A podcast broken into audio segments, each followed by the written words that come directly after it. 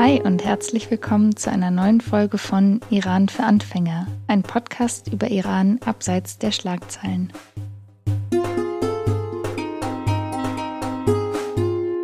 Kein anderer Revolutionär hat die islamische Welt so sehr verändert wie Ruhollah Musawi Khomeini. Er wurde 1902 in Khomein in Iran geboren und starb am 3. Juni 1989 in Teheran. Khomeini gibt bis heute viele Rätsel auf. Ging es Khomeini um Macht? War er ein Schah mit Turban oder hatte er, der auf viele wie ein Heiliger wirkte, tatsächlich eine spirituelle Motivation? Mein heutiger Gast Katayun Amipur hat eine umfassende Khomeini-Biografie geschrieben. Sie erklärt darin, wie es dem charismatischen Asketen gelang, den schiitischen Islam zu politisieren und den übermächtigen Westen in Angst und Schrecken zu versetzen. Sie ist die Tochter einer Deutschen und eines Iraners und besitzt beide Pässe. Sie ist Professorin für Islamwissenschaft an der Universität zu Köln und seit neuestem Deutschlands erste Beauftragte für Rassismuskritik. Herzlich willkommen, Katayun Amipur.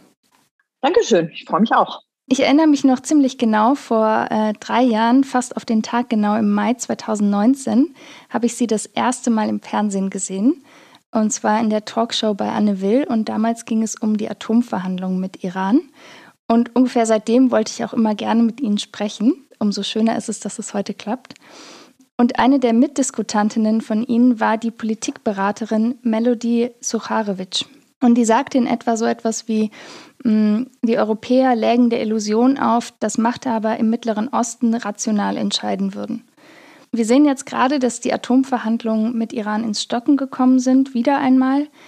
Inwiefern würden Sie denn sagen, es ist rational, was da gerade entschieden wird in Iran? Ich würde generell sagen, dass Iran anders als die Wahrnehmung, die hier vorherrscht, schon seit Jahrzehnten in der Tat eine sehr, sehr rationale Politik gemacht hat in den letzten Jahrzehnten. Also gerade auch in Bezug auf die Atomfrage, aber auch was das Verhältnis zu den Anrainerstaaten oder den anderen Staaten in der Region anbelangt. Diese ähm, Bemerkung damals bei Anne Will ist ja eine relativ typische Bemerkung. Also das ist ja etwas, was man dauernd hört dass Iran quasi nur Ideologie gesteuert ist, dass es seine Ideologie verbreiten will und dementsprechend keinerlei Pragmatismus walten wird. Und die letzten 40 Jahre haben eigentlich genau das Gegenteil gezeigt, in jedweder Hinsicht. Mit wem man sich quasi verbündet hat, zum Beispiel äh, gegen den anderen. Da hat eine Frage von gleicher Konfession, gleicher Religion überhaupt keine Rolle gespielt, sondern tatsächlich eher das, was dem Staat am ehesten nützt. Und das ist eigentlich etwas, was ähm, auch wirklich untermauert worden ist, schon vor langer Zeit von Ayatollah Khomeini. Also eigentlich braucht man sich da nicht nur auf empirische Beweise zu verlassen, sondern kann hingehen und sagen, wie hat denn der Staatsgründer quasi anbefohlen, wie Politik gemacht werden soll in diesem Staat. Und Ayatollah Khomeini hat eben 1989 eine Direktive herausgegeben, die sogenannte Maslaha-Direktive, wird immer gerne übersetzt mit der, der Nutzen für das System. Und damals hat er ganz klar gesagt, es ist das, das soll gemacht werden, das muss gemacht werden, was dazu führt, dass das System, also die Islamische Republik, überleben kann. Und so hat sich ja auch schon der Staatsgründer verhalten. Und wenn wir jetzt gerade, weil Sie ähm, Israel angesprochen haben, dass das, das nehmen. Ähm, Israel war an einem bestimmten Punkt während des iranisch-irakischen Krieges, der von 80 bis 88 ging, das einzige Land, das Iran noch Waffen verkaufen wollte. Und da ist man hingegangen und hat dann diese Waffen gekauft. Und da hat es überhaupt keine Rolle gespielt, dass in der ideologischen Ausrichtung oder in der iranischen Rhetorik Israel der kleine Satan ist, neben dem großen Satan USA. Also man macht und tut das, was das Überleben des Systems sichert. Und wenn man sich dann eben kurzfristig verbünden muss mit Israel, dann macht man auch das. Ayatollah Ruhollah Khomeini, der Staatsbegründer der Islamischen Republik, also der Staatsform, die wir heute in Iran haben, die besteht ja aus zwei Elementen, einmal Republik und einmal auch einer Theokratie. Und alle republikanischen Elemente sind ja de facto ausgehebelt, weil der sogenannte oberste Rechtsgelehrte, ein geistlicher Führer, ja die letztendliche Entscheidungsmacht hat. Über Khomeini haben sie ja ein Buch geschrieben und darin geht es eben nicht nur um Khomeini selbst, sondern auch um seinen Kontext. Also was hat sein Denken geprägt, wer ist er eigentlich geworden, warum ist er geworden, wie er geworden ist. Und ähm, sie stellen Khomeini als jemanden dar, der einerseits ein sehr pragmatischer Stratege war und gleichzeitig aber eben auch ein spiritueller Mystiker. Und sie stellen die vielen Widersprüchlichkeiten dar, die er auch in sich vereint hat. Und das möchte ich gerne anhand von einzelnen Motiven mit Ihnen diskutieren. Und da ähm, zunächst, und das schließt dann auch an die ähm, Antwort an die erste Frage noch weiter mit an, ähm, als erstes soll es um Politik und Religion gehen. Khomeini, der 1902 geboren ist, hat sich relativ früh ja schon für den Weg entschieden, eine Ausbildung zum sogenannten Rechtsgelehrten zu machen, also den, dem Weg der islamischen Rechtswissenschaft zu folgen obwohl er ja gleichzeitig auch ein starkes Interesse an Mystik und Poesie hatte. Und so wie das, Sie das in dem Buch darstellen, lernte Khomeini ja auch von Personen, die eigentlich nichts oder sehr wenig von der Einmischung der Geistlichen in Politik hielten. Und trotzdem, ab ca. 1944 wurde ja politisch aktiver und es eskalierte ja erstmals darin, dass er 1964 ins Exil verbannt wurde. Vielleicht fassen Sie nochmal für uns hier zusammen, warum wurde Khomeini überhaupt politisch aktiv und wie hat er sich noch weiter darin auch radikalisiert? Ähm, war es eher das, also war es eher eine pragmatische Entscheidung ähm, oder kam es aus einer tiefen inneren Überzeugung? Ähm, das war eine sehr pragmatische Entscheidung, nicht schon früher sehr viel mehr politisch aktiv zu werden. Also ich glaube, dass er so sozialisiert worden ist, dass man sich eigentlich einmischen sollte in die Politik als normale Person, aber dann eben auch als äh, Geistlicher. Er hatte ein sehr früh entwickeltes politisches Bewusstsein, also das ist bekannt. Es ist zum Beispiel bekannt, dass er sich sehr erregt hat über die Politik der, der Briten in Iran und dass er das als sehr ungerecht empfunden hat und dass er da durchaus den Impuls verspürt hat, sich dagegen zu positionieren, sich dagegen zu stellen. Und dann war es aber so, dass er in, einem, in einer Stadt Rom gelandet ist, studiert hat. Also das war das damalige Zentrum in Iran für die Ausbildung zum Rechtsgelehrten, das sehr, sehr unpolitisch war. Also die ganze Atmosphäre dort war unpolitisch, weil der damalige, wie man das nennen, Vorsteher oder wichtigste Rechtsgelehrte der Stadt, Ayatollah Borujerdi, quasi als Parole ausgegeben hat, dass die Geistlichkeit sich nicht in die Politik einmischen soll, weil man in der Vergangenheit gesehen hat, dass das eigentlich immer zum Schaden der Geistlichkeit äh, am Ende am Ende ist, wenn, wenn, wenn man sich dort einmischt, dass quasi die Geistlichkeit dadurch befleckt wird, dass die Religion beschmutzt wird. Und er hat sehr, sehr eindeutig in den 50er Jahren gesagt, man soll sich auf jeden Fall aus der Politik heraushalten. Ayatollah Khomeini hat schon in den 40er Jahren gezeigt, dass er das eigentlich anders sieht. Er hat schon damals eine kurze Schrift verfasst als Reaktion auf eine Diskussion in Iran, wo er sich sehr, sehr deutlich politisch geäußert hat, die Enthüllung der Geheimnisse Kashful Asrar. Und da hat er sich extra einige Tage für freigenommen. Er hatte damals eigentlich äh, Unterrichtsverpflichtungen, hat sich dann aber hingesetzt und hat sich sehr, sehr intensiv mit den Thesen, die dort formuliert worden waren, oder die, die formuliert worden waren im iranischen Diskurs, die nämlich sehr gegen die Religion gerichtet waren. Also es hatten dort mehrere Personen die These vertreten, dass die Religion eigentlich zu nichts nütze sei, dass speziell die Schia nur zum Aberglauben anleite, dass man sich modernem Wissen verweigere. Und ähm, all das hat ihn bewogen, sich hinzusetzen und quasi ein Gegenpamphlet zu schreiben. Also auch da wollte er sich schon wirklich stark in eine Debatte einmischen, sich politisch äußern. Und sein Mentor, der eben jener Guru Jedi auch war, hat ihm dann persönlich auch explizit verboten, sich da weiter zu betätigen. Und daran hat sich Khomeini auch gehalten, solange Borujerdi lebt. Er hat dann zwar so ein bisschen versteckt, clandestin, immer noch Beziehungen gehabt zu anderen Personen, die politisch aktiv waren, zum Beispiel zu Nawab Safavi, der nun sehr explizit politisch aktiv war. Der hat eine sehr radikale Strömung begründet, die dann auch für das für Attentate in Iran verantwortlich waren. Also da ist inzwischen auch klar, dass er ihn A als Vorbild angesehen hat, aber dass er ihn zum Beispiel auch heimlich getroffen hat. Ähm, er hat sich aber nach außen hin an dieses Diktum von Baudelaire gehalten, sich nicht in die in die Politik einzumischen.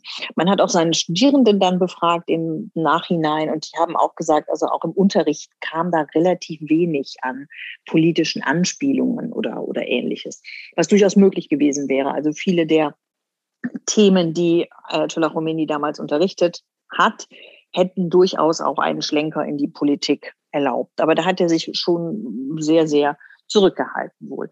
dann ist Jena Borujerdi aber gestorben äh, und das hat Khomeini quasi dann angesehen als äh, ja mehr oder minder die Möglichkeit, die sich eröffnete, sich eben doch dann in die Politik einzumischen, was er tat, als er dann Anfang der 60er Jahre anfing, die Politik des Schahs heftig zu geißeln. Also das war dann zum einen bezogen auf die sehr eklatante Einmischung der Amerikaner in Iran die die iranische Politik in dieser Zeit quasi bestimmt haben, was ja dann auch innerhalb der in der Revolution ein ganz, ganz wesentlicher Kritikpunkt Khomeinis am Schah war.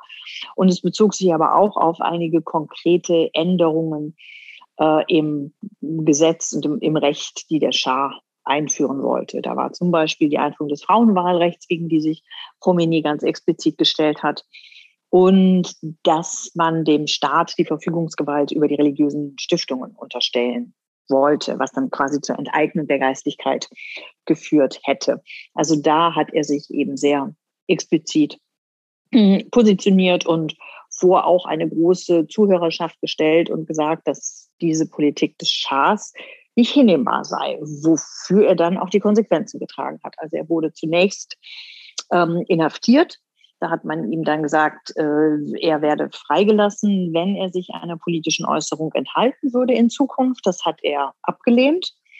Dann wurde er aber trotzdem ähm, freigelassen und hat wieder sehr, äh, sehr explizit, sehr direkt die Politik des Schahs, der Schah-Regierung kritisiert. Und da ist es fast so weit gekommen, dass man ihn deswegen hingerichtet hätte, was nur verhindert worden ist, weil seine Kollegen unter den Geistlichen ihn in einen Rang erhoben haben, den Rang des Major el-Tahlid, die ihn quasi einen, ähm, in, ähm, ja, einen Status verliehen hat, dass man ihn da nicht, nicht, nicht mehr so angreifen konnte. Aber was der Schah dann eben getan hat, war, dass er ihn ins Exil befördert hat, zunächst in die Türkei und dann von dort aus nach Najaf in den Irak was Sie auch im Buch aufgreifen. Und zwar, da geht es um eigentlich die Finanzstrukturen, die ja auch der Macht des Klerus zugrunde liegen. Mm, und da wollte der Schah ja eigentlich dran, haben Sie ja gerade auch gesagt, also an die Stiftungen. Können Sie so ein bisschen erklären, wie diese Finanzstrukturen, die auch die Geistlichen bis heute unterstützen, ähm, eigentlich laufen, also wie sie damals gelaufen sind und wie das heute ist? Also es ist ähm, seit Alters her so, und da unterscheidet sich in der Tat der schiitische Islam sehr stark vom sunnitischen Islam, dass die Schia äh, sich quasi aufteilt in religiöse Laien und religiöse Experten. Religiöser Laie ist jeder, der nicht an einer theologischen Hochschule, so übersetzt man das meist, José Elmier, studiert hat und der nicht dort die Erlaubnis zum selbstständigen Aufstellen von Rechtsgutachten erhalten hat. Also an einer solchen theologischen Hochschule studiert man heute, und das hat man eben auch schon zu Khomeinis Zeiten und auch schon vorher, ähm, ungefähr ab dem Alter von 14. Heute fängt es nach dem Abitur an, aber damals war es so ungefähr ab 14. Khomeini hat es auch getan. Äh, dort fängt man an zu studieren und nach einem sehr, sehr langen, sehr aufwendigen Studium, das sich in drei Abschnitte aufteilt, erhält man die äh, Erlaubnis zum selbstständigen Aufstellen von Rechtsgutachten. Also man ist dann befugt, sogenannte Fatwas auszustellen. Das ist die Ejazeh Ijtihad. Und damit ist man dann ein religiöser Experte oder auch Mujtahid. Und einen solchen religiösen Experten muss ich mir als schiitischer religiöser Laie suchen, damit ich ihm nachfolgen kann. Also die Welt teilt sich quasi auf in Quellen der Nachahmung und in Nachahmende, die denen nachfolgen. Und nachfolgen tun sie ihnen, indem sie die äh, die Fatwas befolgen, die von diesen religiösen Autoritäten rausgegeben werden. Das sind meistens keine politischen Fatwas. Wir kennen das meist aus dem Kontext Salman Rushdie. Deswegen denkt man da sofort an eine, eine politische Geschichte, aber das ist es eigentlich gar nicht. Es geht eigentlich um viel banalere Fragestellungen, wie zum Beispiel genau im Detail die Gebetswaschung vollführt wird. Oder dann gibt es natürlich auch alltagsrelevantere Fragen und vor allem auch einfach Fragen, die aktuelle ähm, Rechtskonflikte betreffen oder Rechtskonflikte bezogen auf den, auf den Kultus. Zum Beispiel, ähm, wenn ich im Ausland lebe als ähm, iranische, iranische Schiitin, wie halte ich es mit äh, mit dem nicht islamisch geschlachteten Fleisch. Darf ich das essen oder nicht, wenn es halt viel zu teuer ist oder wenn es keines gibt, das nicht islamisch geschlachtet ist? Oder wie sieht es aus mit, wenn ich als Studierende darauf angewiesen bin, mir Geld zu verdienen, darf ich in der Kneipe arbeiten? Ich muss den Alkohol dort ja nicht trinken, aber ist es denn, der mir verboten ist zu trinken als, als ähm, religiöse Person. Aber wie ist es denn mit dem Ausschenken von Alkohol? Also solche relativ hm, praktischen Fragen, die stellen schiitische Gläubige an ihre sogenannte Quelle der Nachahmung. Und damit ist dann verbunden, jetzt komme ich endlich zu der, der finanziellen Geschichte, die eben damit zusammenhängt, dass man dieser religiösen Quelle der Nachahmung eine bestimmte finanzielle Zuwendung zukommen lässt. Und das ist der sogenannte Chums, der Fünft. Das ist der fünfte Teil des zu versteuernden Einkommens. Also je nachdem, wie viel Geld Sie verdienen, ist es dementsprechend gar nicht so wenig, was man dieser Quelle der Nachahmung dann zukommen lässt. Das ist eine Bringschuld, also das wird nicht von Staatswegen eingezogen, das kontrolliert auch in dem Sinne keiner. Andererseits, je nachdem, wo wir uns da gerade befinden, ist es natürlich auch klar, wer das dann zahlt und wer es nicht zahlt. Also wenn wir in dörflicheren Strukturen in Iran uns bewegen zum Beispiel, ist ja völlig klar, hat die Person das jetzt bezahlt oder hat die das, das nicht bezahlt.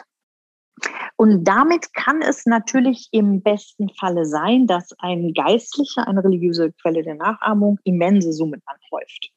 Also derjenige, der heute als die wichtigste religiöse Autorität der Schiiten weltweit gilt, das ist Großayatollah Ali Sistani, der im Irak in Najaf lebt, der verfügt aufgrund dieser Zuwendungen über ein Milliardenimperium seit Jahrzehnten quasi. Und dieses finanzielle Milliardenimperium ist nicht für seine persönlichen Bereicherung dient. Er lebt nach wie vor sehr, sehr asketisch. Das ist, kann man, kann man nachlesen, kann man nachgucken. Er empfängt Leute, also man sieht, wie er lebt. Ähm, aber er unterstützt damit Wohlfahrtsorganisationen, er unterstützt damit Schulen, wo eben andere Geistliche ausgebildet werden. Er unterstützt ähm, Waisenhäuser, Kinderheime, Krankenhäuser und ja, und was sie noch alles so genau damit unterstützen, weiß man ähm, alles, alles nicht so genau. Und hinzu kommen dann noch die großen Ländereien, Waqf, die reiche Menschen vererben quasi, ja, wenn man so sagen möchte, an die Kirche. Denn das, es gibt natürlich keine Kirche im Islam, im Schiidentum auch nicht, aber das, was wir da an klerusähnlichen Strukturen haben, ähnelt denen der katholischen Kirche schon durchaus sehr stark.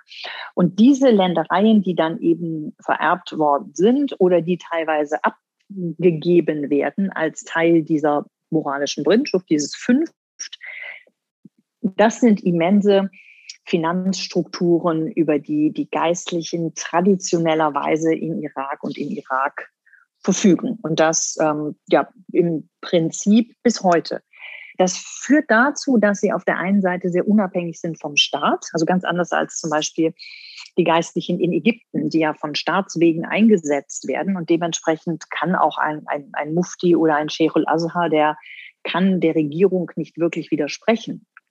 Aber äh, Im Iran oder im Irak war das traditionellerweise immer völlig anders. Sie hatten eine sehr unabhängige Struktur von der, von der Regierung und konnten dementsprechend ähm, widersprechen. Sie konnten agitieren gegen, äh, gegen die Regierung und waren, waren sehr unabhängig. Es hängt natürlich immer ganz stark davon ab, wie viel Gefolgschaft eine solche Person hat.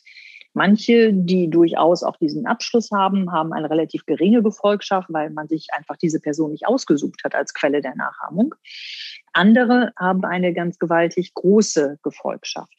Und bei Ayatollah Khomeini war es so, dass er zunächst gar nicht so eine große Gefolgschaft hatte, dass er dann aber durch diese Ausweisung zunächst in die Türkei und dann in den Irak zu einer Person wurde, mit der sich sehr, sehr viele regimekritische Iraner identifizieren konnten. Und das wirklich in einer sehr, sehr großen, über eine ganz große Bandbreite hinweg. Also er hatte sehr viele aus dem bürgerlich-nationalen Milieu, die ihn als Autorität akzeptierten, sogar sehr, sehr viele Linke, sehr viele Kommunisten, die dann in diesen Punkten, in dieser Kritik am Schah, ganz stark mit ihm übereinstimmten. Das bezog sich dann natürlich nicht auf das Frauenwahlrecht, es war immer ein bisschen selektiv, worin dann die eine oder die andere Gruppierung gerade mit ihm übereinstimmte.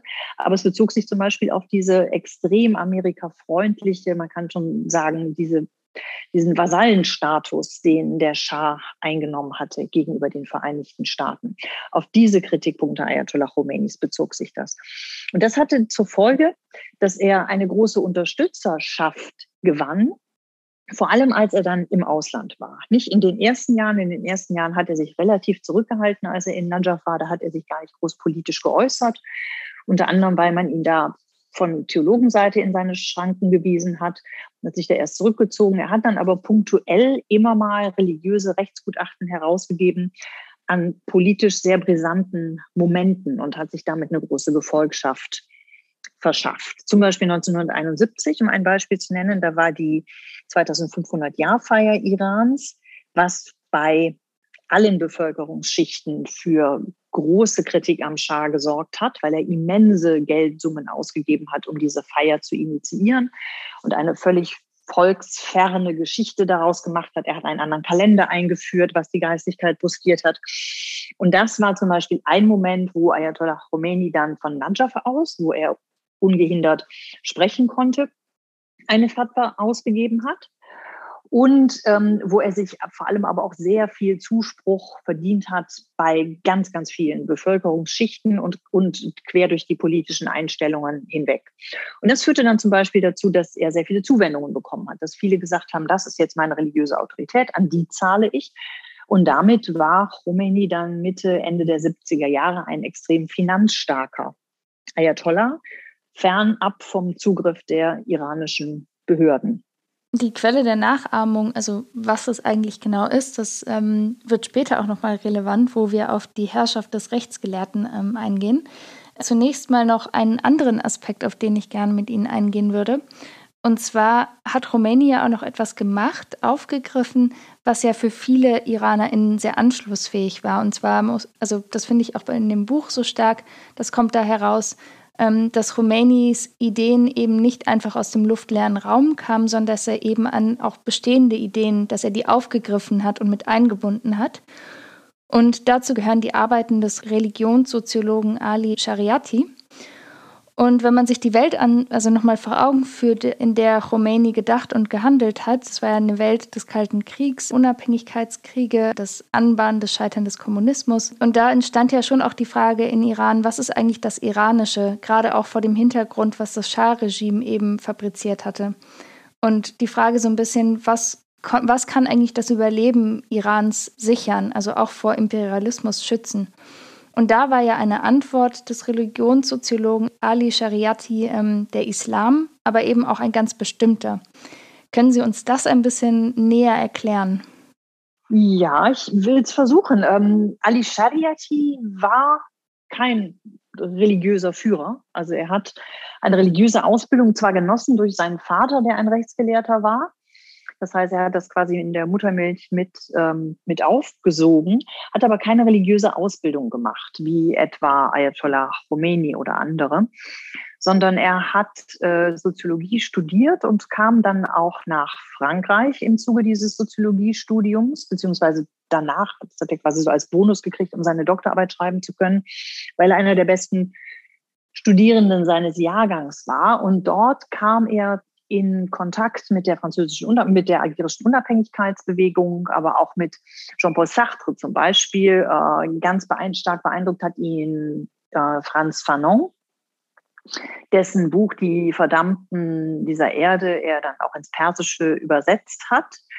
Und vor allem dieser Gedanke, wie man sich denn dem Kolonialismus widersetzen könnte oder der Beherrschung der westlichen, durch die westliche, westliche Welt, das war so eine zentrale Frage, die nun in Paris der äh, 60er Jahre ja nicht nur ihn umgetrieben hat, sondern ganz, ganz viele. Das war so sein, sein wesentlicher Motor, das sein wesentliches Nachdenken. Dann kam er zurück mit sehr viel äh, westlichen Ideen im Gepäck und begann in Teheran äh, zu unterrichten und vor allem auch zu sprechen an der Hosseini Ershad. Und seine Idee, sich, wie man sich gegen den Imperialismus wappnen könnte, war eben der Islam. Er sagte, wir brauchen, wir müssen zurückkehren zum Islam. Das war ja sowieso auch eine Idee, die in der restlichen islamischen Welt sehr en vogue war seinerzeit. Dieser Gedanke, al-Islam huwa al-Hal, der Islam ist die Lösung, kam jetzt nicht nur von ihm, nicht nur aus Iran.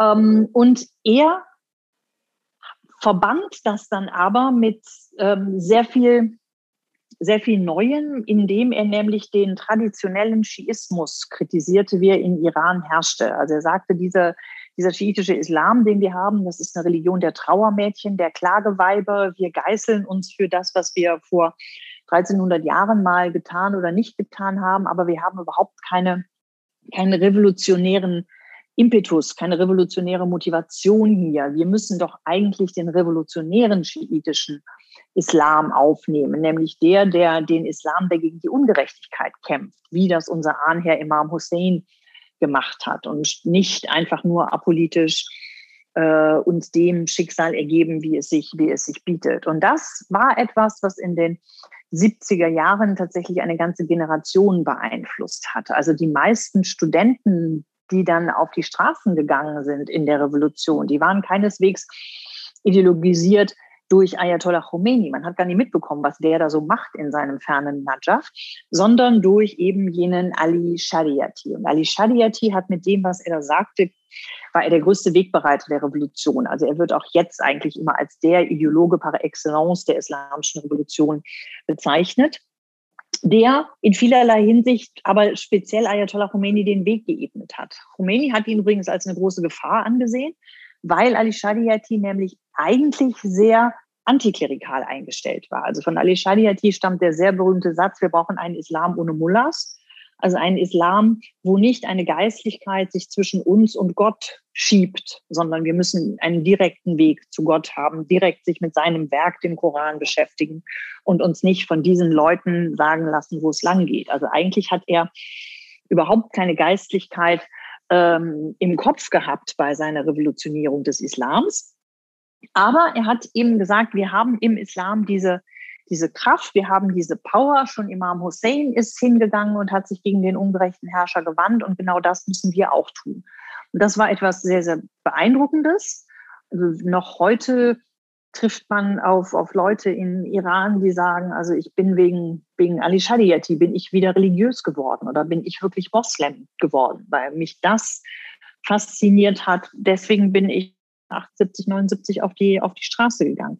Was Shadiati nicht vorausgesehen hat, obwohl er es eigentlich quasi beschrieben hat in seinen Werken, war, dass sich dann ein religiöser Führer an die Spitze dieser Bewegung setzen würde. Also er hat ähm, das so vermutlich nicht gewollt. Ich habe mich mit seiner Frau mal unterhalten äh, in den 90er Jahren, die sagte, wahrscheinlich wäre er der Erste gewesen, der hier im Gefängnis gelandet wäre.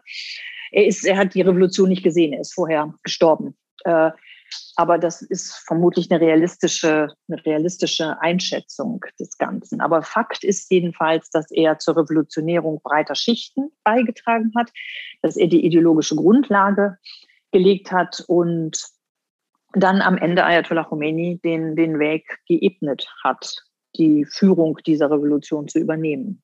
Wie kam es denn dazu, obwohl das jetzt, sage ich mal, oder wie Sie gerade gesagt haben, von Shariatia nicht beabsichtigt war, dass es eine Herrschaft des Rechtsgelehrten am Ende gibt?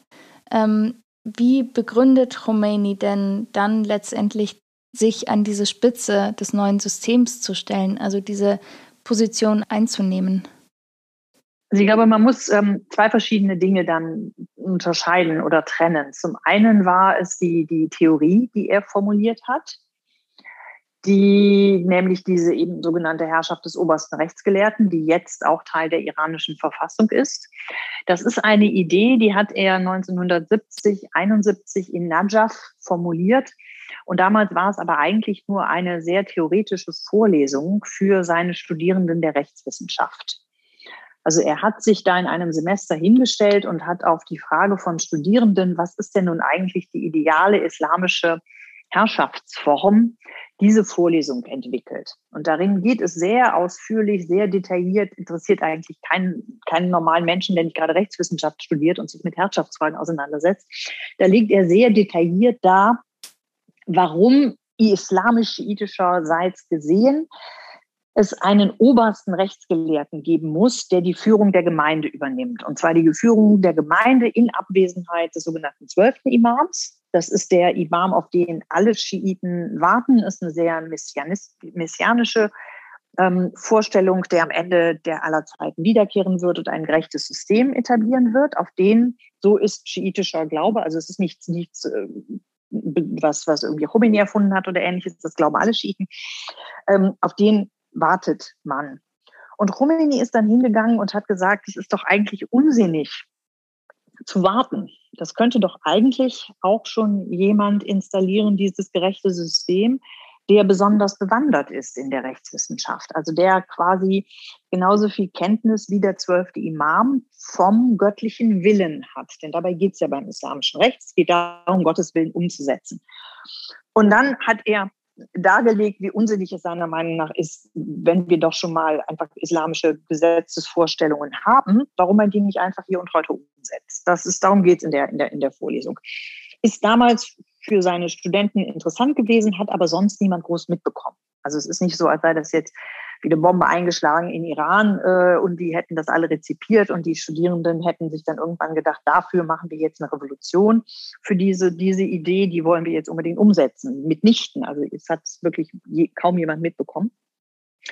Ähm, dann ist es aber eben passiert in Iran, dass sich in den 70er Jahren die Fronten immer weiter verhärtet haben, dass es immer mehr Opposition gab gegen den Schah aus den verschiedensten Richtungen. Also es waren die bürgerlich liberalen Kräfte, es waren eher nationalistisch orientierte Kräfte, es gab eine sehr starke kommunistische Bewegung in Iran. Also die Linken insgesamt waren sehr, sehr stark. Da gab es die wirklich Moskau-hörigen Kommunisten, die Tudeh-Partei, aber es gab auch Linke, die so eine Mischform vom, versucht haben zwischen Islam und einer marxistischen Ideologie. Das sind die bis heute noch existierenden Volksmujahedin, die sehr, sehr stark waren in jener Zeit, also vor allen Dingen auch sehr viele junge Menschen angezogen haben.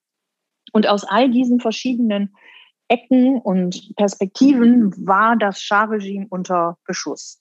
Und Ayatollah Khomeini saß zurückgezogen in Najaf und hat sich zu dem Ganzen gar nicht besonders viel geäußert. Hat eben, wie ich eben schon sagte, ab und an mal so eine kleine Stichelei von sich gegeben, eine Fatwa von sich gegeben gegen den Schah.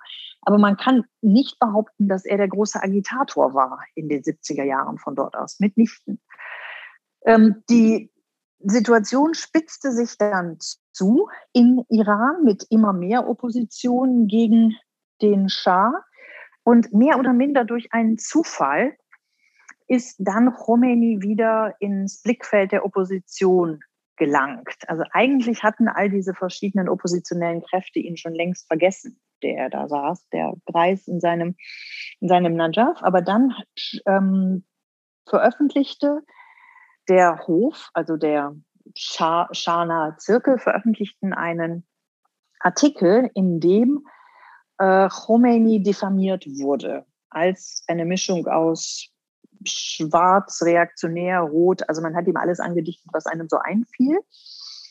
Und dadurch wurde er wieder quasi ins, ja, wurde er wieder präsenter im iranischen Diskurs. Es fanden dann Demonstrationen statt, wo kritisiert wurde, dass man ihn da, dass man solche, so einen Schmähartikel gegen ihn verfasst hat. Und das hatte quasi die ganze, diese revolutionäre Ereignis noch ganz massiv befeuert. Und so kann man eigentlich sagen, dass Khomeini so ein bisschen an die Welle der Empörung geschwemmt wurde Es war also mehr oder minder tatsächlich ein Zufall, dass er da mit der Welle der Empörung nach oben geschwemmt worden ist und ist vermutlich vor allem darauf zurückzuführen, dass das Schah-Regime diesen Fehler, taktischen Fehler begangen hat, ihn überhaupt erst wieder in der Wahrnehmung der Menschen in Iran präsent zu machen. Und dann hat man versucht, ihn ähm, aus der Wahrnehmung wieder, wieder herauszunehmen, indem äh, der Schah Saddam Hussein überredet hat, ihn auszuweisen, was dieser auch getan hat. Und dann war aber die Frage, ja, wo, wohin denn? Also der Schah dachte sich wohl, Saddam Hussein, äh, Quatsch, äh, Ayatollah Khomeini ist zu nah an Iran, wenn er in Najaf sitzt. Und dann sollte er ausgewiesen werden. Und das Land, das ihn genommen hat, war Frankreich. Und in Frankreich ist dann das passiert, womit der Schah wahrscheinlich am wenigsten gerechnet hat, nämlich alle Oppositionspolitiker in Iran, alle oppositionellen Strömungen auch aus Europa und den Vereinigten Staaten, die es inzwischen gab, sind zu ihm gepilgert und haben ihn angehört. Und er hat vor allem dann von diesem unter dem berühmten Apfelbaum sitzend in Neufle-le-Château die gesamte Welt erreicht mit seinen Nachrichten und Botschaften. Also ab dem Zeitpunkt konnte dann wirklich jeder über verschiedenste Medien erfahren, wer das ist und was der will und was der sagt. Das hat ihm eine unglaubliche Öffentlichkeit beschert, dass er von nun an in Paris saß und äh, die gesamte Weltpresse zu ihm gekommen ist. Er hat sich da auch in der Tat ganz anders geäußert als dann nachher in Iran. Also der Bani Sadr, der später Staatspräsident wurde in Iran und ihn gecoacht hat, der hat ihm wohl gesagt, so hat er zumindest vor zwei Jahren mal in einem Interview gesagt, er hat Khomeini dort gesagt, also wenn Sie alles das der Presse sagen, was Sie denken, dann äh, werden wir nie nach Iran zurückkehren. Also das war schon eine recht bewusste Entscheidung, dass er da so viel von Frauenrechten gesprochen hat, beispielsweise von einer freien Presse, äh, all dem, was sich dann nachher nicht bewahrheitet hat. Das waren sehr viel Taktik, die er da angewendet hat. Naja, und mit dem, ab dem Zeitpunkt war er dann quasi der Führer dieser Revolution, die sich gerade in Iran abspielte. Das war, er wurde da auch dann eingesetzt von den ganzen oppositionellen Kräften, die, wie gesagt, zu ihm pilgerten und ihm sagten, sie würden ihn unterstützen. Meistens auch mit dem Hintergedanken, dass sie dachten, das ist ein alter Mann, der kommt aus dem religiösen, theologischen Bereich, der hat keine Ahnung von der Politik, der wird nach Iran zurückkommen und sich dann sehr, sehr schnell ausboten lassen. Und wir haben kein Problem mit dem. Aber jetzt können wir den erstmal als Symbolfigur, als charismatische Persönlichkeit nutzen, um alle Kräfte hinter einer Person zu vereinen, was ja dann auch in der Tat passiert ist.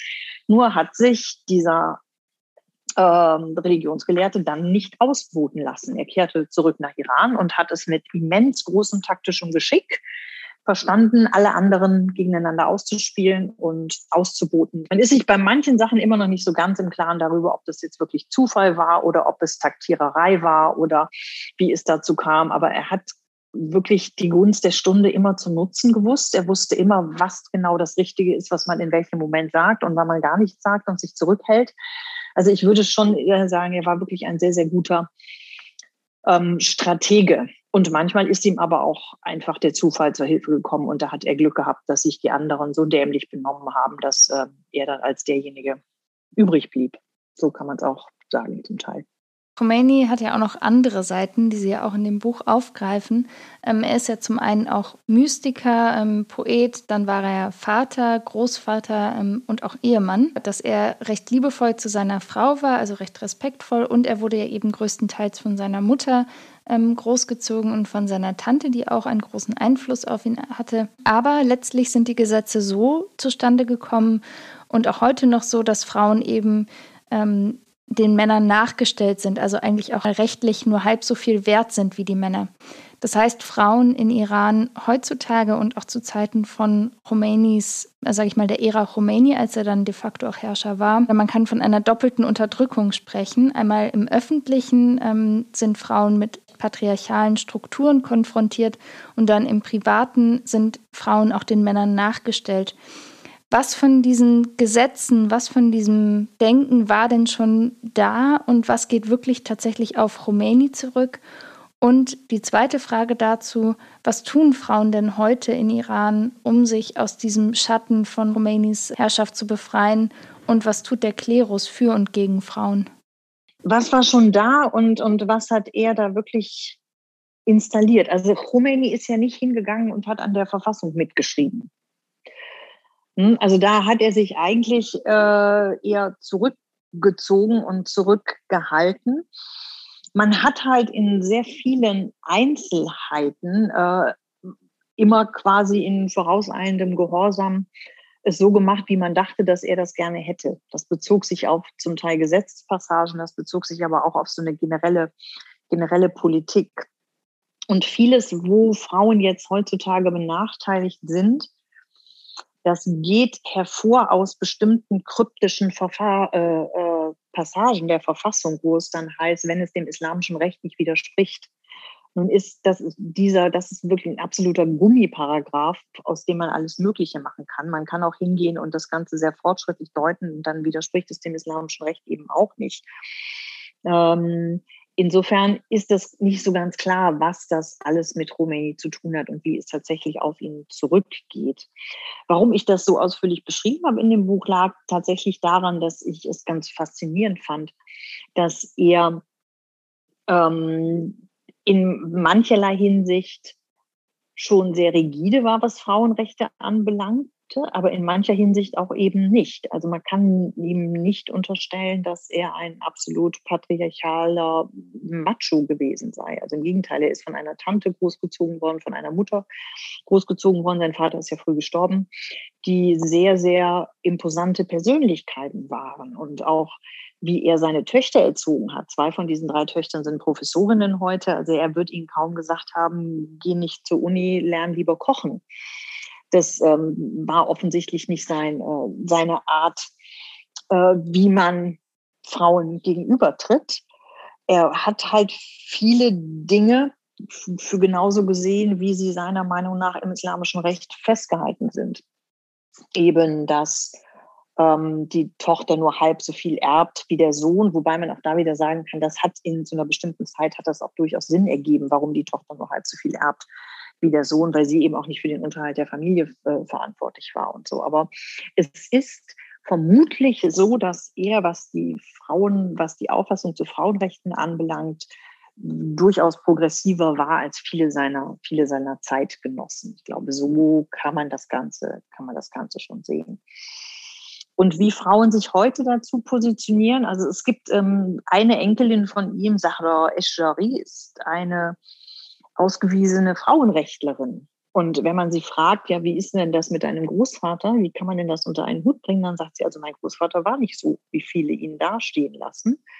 Das war jemand, der sich da durchaus, wenn er jetzt leben würde, würde er auch sagen, die Zeiten haben sich nun mal geändert.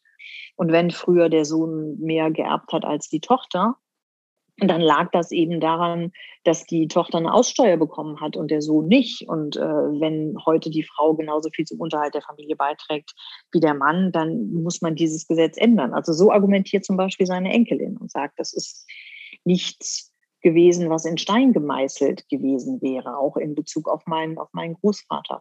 Es ist allerdings ein schwieriges Thema, weil man kann natürlich, und genau das passiert in Iran auch, also eigentlich geht jede Fraktion immer hin und sagt, wir sind die Erben Khomeinis.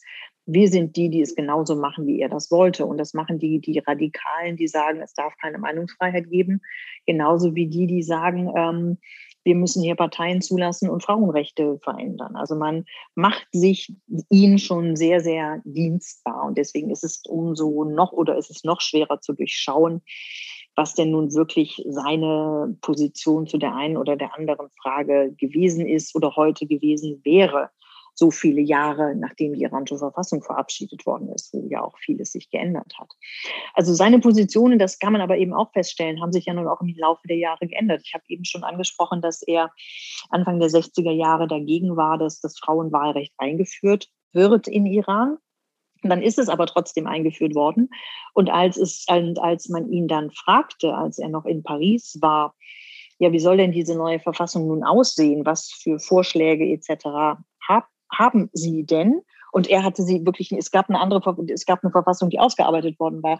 Da hat er sich nicht dagegen gewendet, dass Frauen das Wahlrecht haben. Also das ist ähm, ganz klar, dass eine solche Äußerung kam nicht. Also das zeigt schon, dass er selbst im Laufe dieser 15 Jahre seine Haltung zu bestimmten Dingen, die Frauenrechte anbelangten, geändert hat. Insofern wäre durchaus wäre es durchaus äh, möglich, dass Sahra Eschari seine Enkelin recht hat, wenn sie sagt, also er hätte das, er hätte sich da geändert.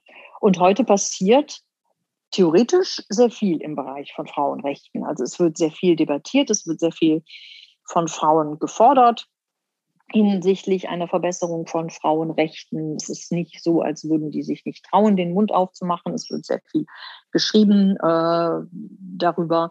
Aber es passiert unterm Strich sehr wenig. Also es wird dann sehr, sehr wenig in hinsichtlich einer Verbesserung von Frauenrechten in die Tat, in die Praxis umgesetzt. Also dazu gibt es dann immer noch zu viele ähm, Hürden, die das System Irans bietet. Denn es ist ja tatsächlich so, dass es zwar eine Reihe von Institutionen gibt, die republikanisch sind, wo eben auch Iraner und Iranerinnen hingehen können und eine äh, Reform initiieren, indem sie zum Beispiel einen reformorientierten Präsidenten wählen oder ein reformorientiertes Parlament wählen. Aber diesen Institutionen, auf die man als normaler Bürger Einfluss hat, sind dann jeweils Institutionen übergestülpt, auf die man keinen Einfluss hat und die dem sehr konservativ orientierten Rechtsgelehrten unterstehen. Und da wird dann jede Reformmöglichkeit ausgehebelt. Also so hatten wir zum Beispiel schon häufiger den Fall, dass ein Reformparlament eine Gesetzesvorlage erarbeitet hat, die die Frauenrechte verbessert hätte. Und dann ist aber der Wächterrat, der dem Rechtsgelehrten untersteht, mehr oder minder ähm, hingegangen und hat die dann gekappt und gesagt, das widerspricht dem islamischen Recht, das machen wir nicht. Also da durch diese strukturellen, ähm, durch diese Strukturen sind in der Reform von Frauenrechten einfach ganz massive Grenzen gesetzt. Das macht das Ganze, äh, das macht das Ganze sehr, sehr schwierig. Und da ist es dann eigentlich unerheblich, was, was wollte Khomeini denn oder was ist das Erbe oder wie hätte er das gesehen. Es ist dann einfach so, dass die beharrenden Kräfte sehr, sehr wichtig und sehr entscheidend sind. Und davon mal abgesehen, ähm, ist es auch so, dass nach wie vor auch noch ein patriarchaler Geist vorherrscht in vielen Gefilden und vielen Belangen. Also es gibt einfach, das iranische Recht hat Frauen zu Menschen zweiter Klasse erklärt. Es herrscht Gender-Apartheid in diesem Land, aber auch Männer, die ansonsten Reformtheoretiker rauf und runter lesen und, und sehr viel gegen das Regime und für Demokratie haben, die sind dann, was Frauenrechte anbelangt, vor allem in ihrem persönlichen Bereich ausgesprochen, um es mal höflich zu sagen, zurückhaltend.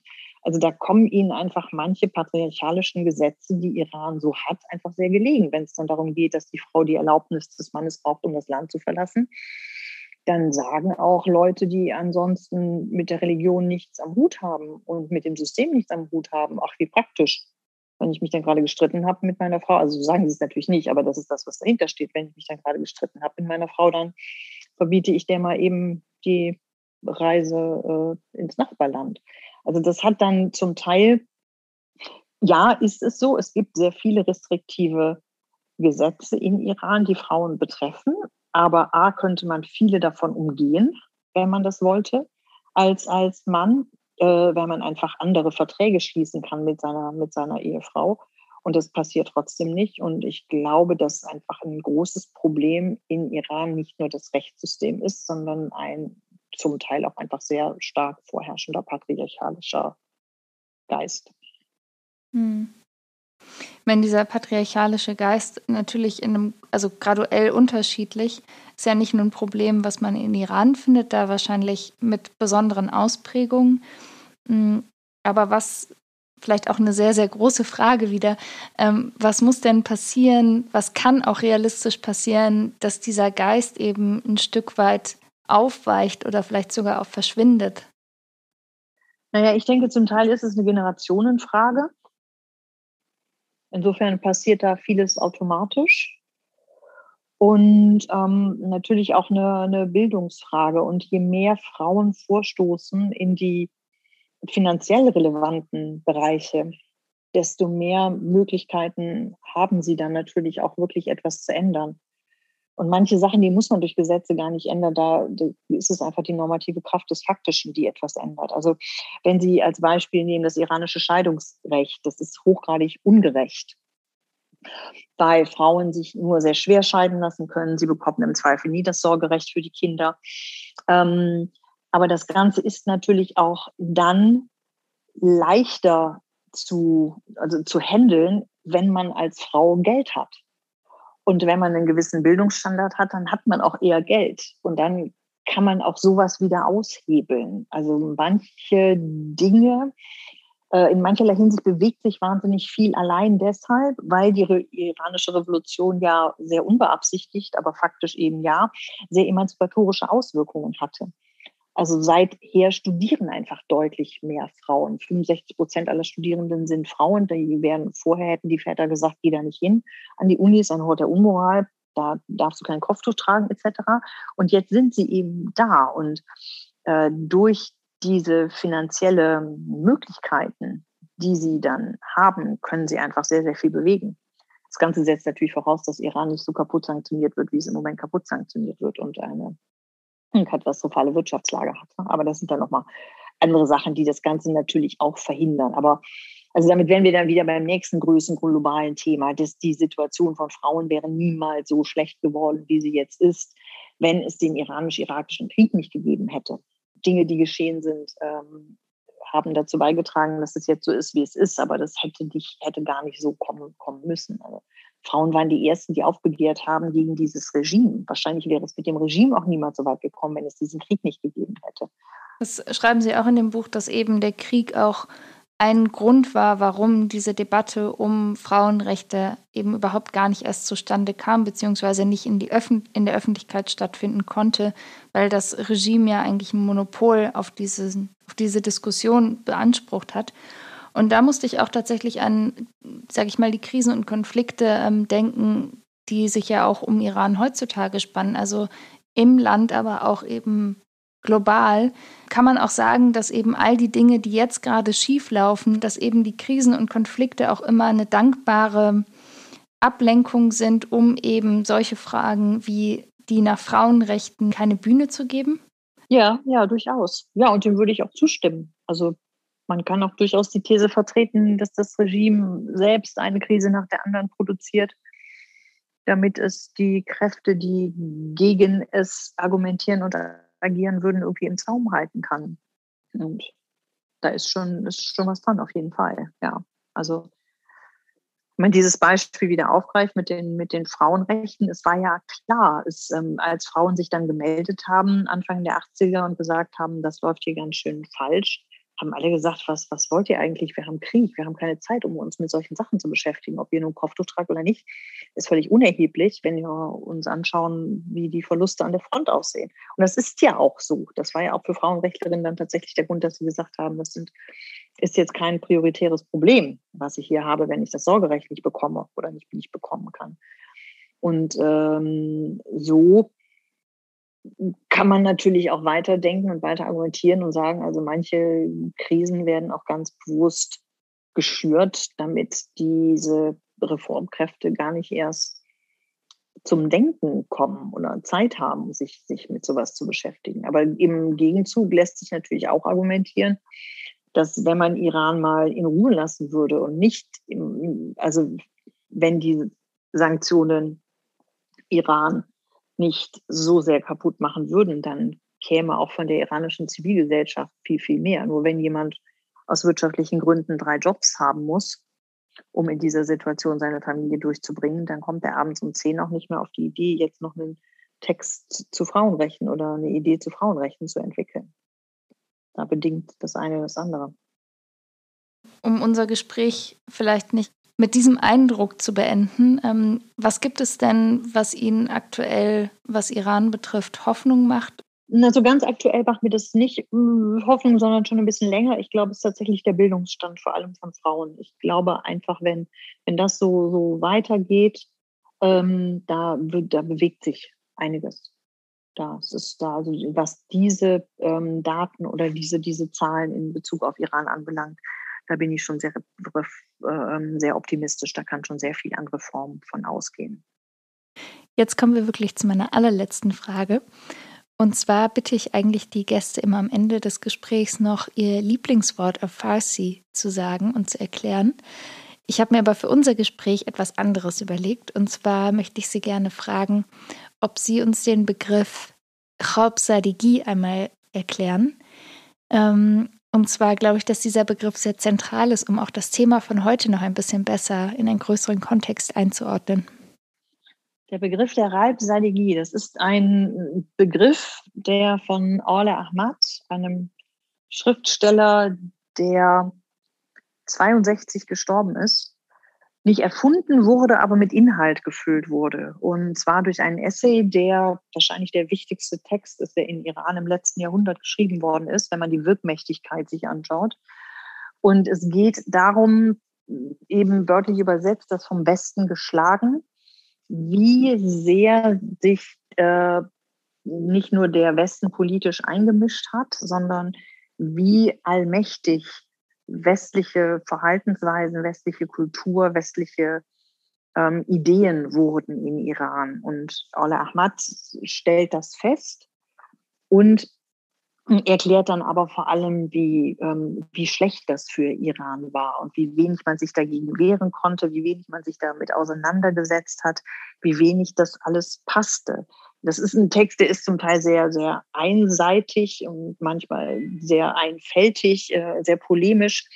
Aber er hat halt ein paar sehr wahre Punkte aufgegriffen und er hat vor allem dazu beigetragen, dass so eine stark anti-westliche Haltung sich etablieren konnte in den 60er, 70er Jahren, was auf ja, viele wohlbegründete Punkte zurückzuführen ist, aber zum Teil auch nicht. Also zum Teil ist es auch völlig, völliger Unsinn, was, äh, was er da erzählt. Aber es war eben die wirkmächtigste Idee der 60er, 70er und vielleicht sogar bis heute. Also das ist etwas, was bis heute iranische Politik gegenüber dem Westen bestimmt. Diese Idee, dass man dem Westen einfach völlig ausgeliefert sei und dem wenig entgegenzusetzen habe, überrannt werde, übermannt werde ähm, von einer von einer ausbeuterischen, kolonialistischen Geisteshaltung.